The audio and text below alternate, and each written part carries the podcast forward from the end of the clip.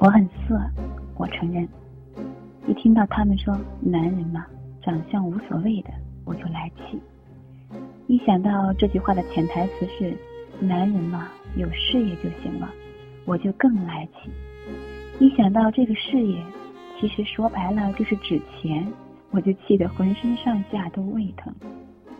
说男人长相无所谓，那是纵容；说男人有事业就行了，那是势利。这种观点又纵容又势利，用一种虚伪来掩盖另一种虚伪，我不同意。男人怎么就长相无所谓呢？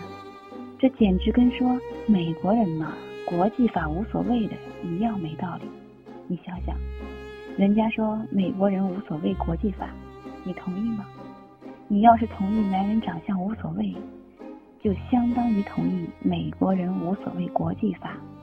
你要是同意美国人无所谓国际法，就是支持美国士兵虐待战俘；你要是同意美国士兵虐待战俘，就没人性。简而言之，你要是认为男人长相无所谓，你就是没人性。我不愿做个没人性的女人，所以我很色。我的色可以追溯到初中时代的初恋。初中的时候，我们班最英俊的男生坐在我后面，他有全班最酷的平头、最长的腿、最白的皮肤、最小的眼睛、最羞涩的笑容，而且还在长跑队里跑得最快。当他在校运会中从操场那头迈着他长长的腿，迎着晚霞飞快地跑过来时，我的瞳孔里。只有一个不断放大的“帅”。当这个“帅”字放大成七十二靠狂草黑体字时，我的眼里就只有他了。多年以后，也只有萨达姆在法庭上发飙时，或者孙楠站在舞台上青筋暴露的高唱“你快回来”时，我才能依稀回忆起初恋情人那荡气回肠的帅。可惜那时候我们都还太小了，我只在晚霞中站了一小会儿，我们就初中毕业了。然后我去了一中，他去了二中，两个人之间有了长达十分钟的自行车车程，无情的距离，生生是把我们对彼此的仰慕给粉碎了。一失足成千古恨，从那以后。我的生命中再也没有出现过真正的帅哥。多年以后，从江南到北国，从北京到纽约，我不停地问，不停地找，不停地想，却不停地碰壁。我高中的初恋男友，对不起，我把所有的恋爱都称为初恋，非常有才华，能不带一个错别字的完整背诵世界名著《岳阳楼记》。可是他不够帅，比葛优大哥就好那么一丁点儿。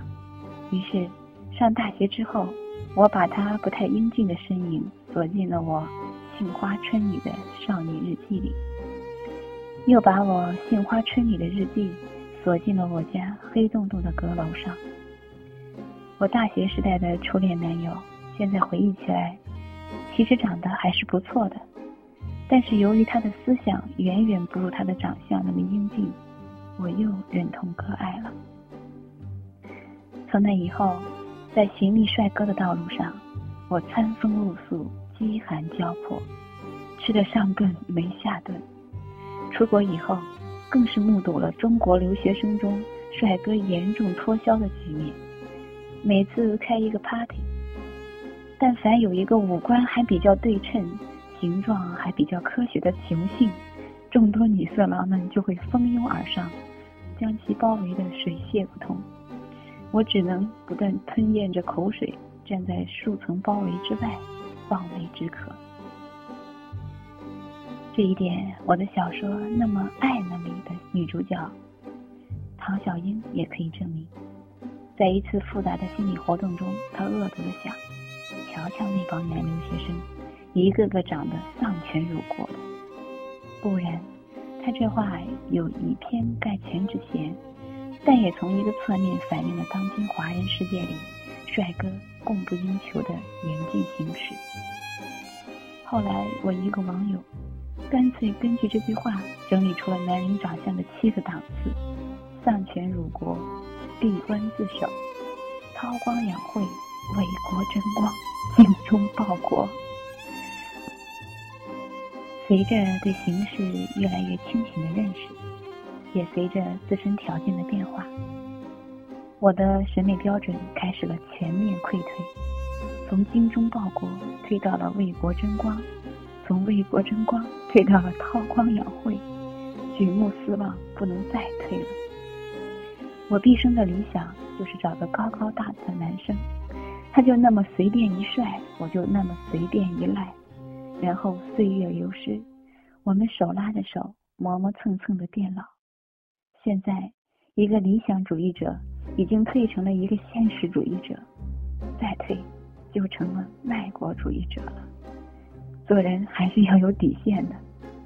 当然了，如果对方思想很帅、性格很帅、钱包很帅，我还可以咬咬牙退到闭关自守的标准。不过，这已经是极限了。丧权辱国，有你这么砍价的吗？我说，我就是中关村卖光盘的，也得有个成本价吧。男同学们肯定在愤愤不平了，但是我说同学们呀，在一个资本主义的世界里，是男是女，大家都面对现实吧。就许你们男同学们每天捧着美女杂志，点击着美女图片。观赏着层出不穷的选美比赛，开着恐龙的玩笑，不许我们女同学们看着你们一波未平一波又起的肚腩，憧憬风平浪静的肚腩吗？别告诉我帅哥都是花瓶，人家马英九呢？人家李彦宏呢？人家周杰伦呢？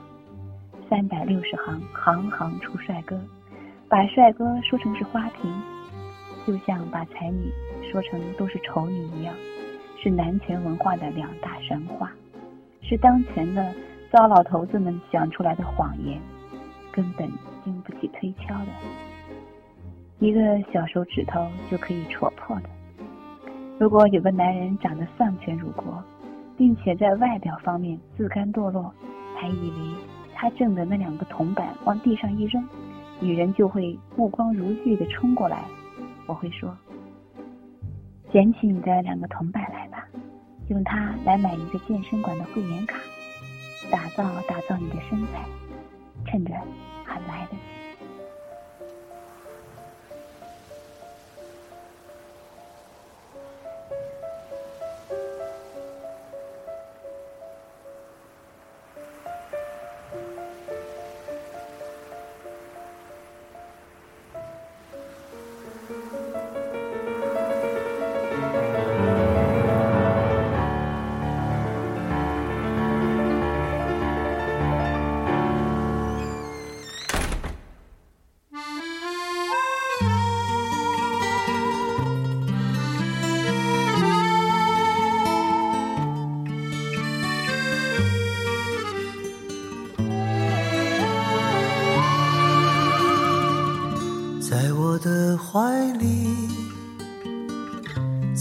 的眼里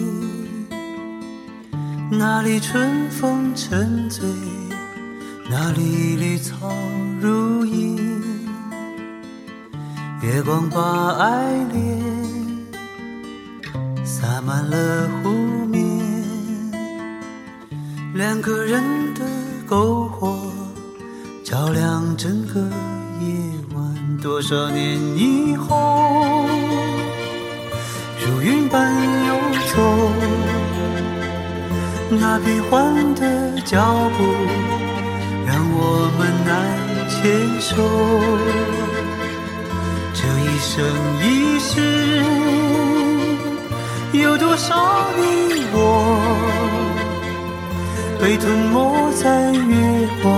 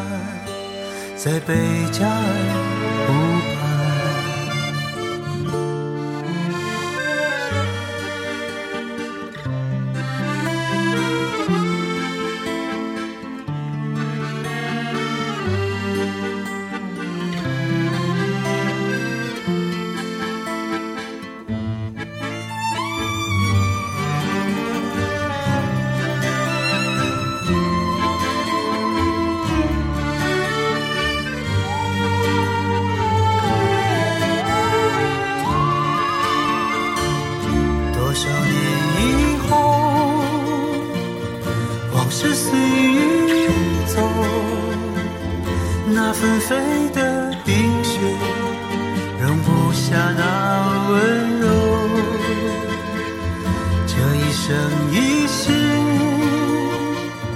这世间太少，不够证明融化冰雪的深情。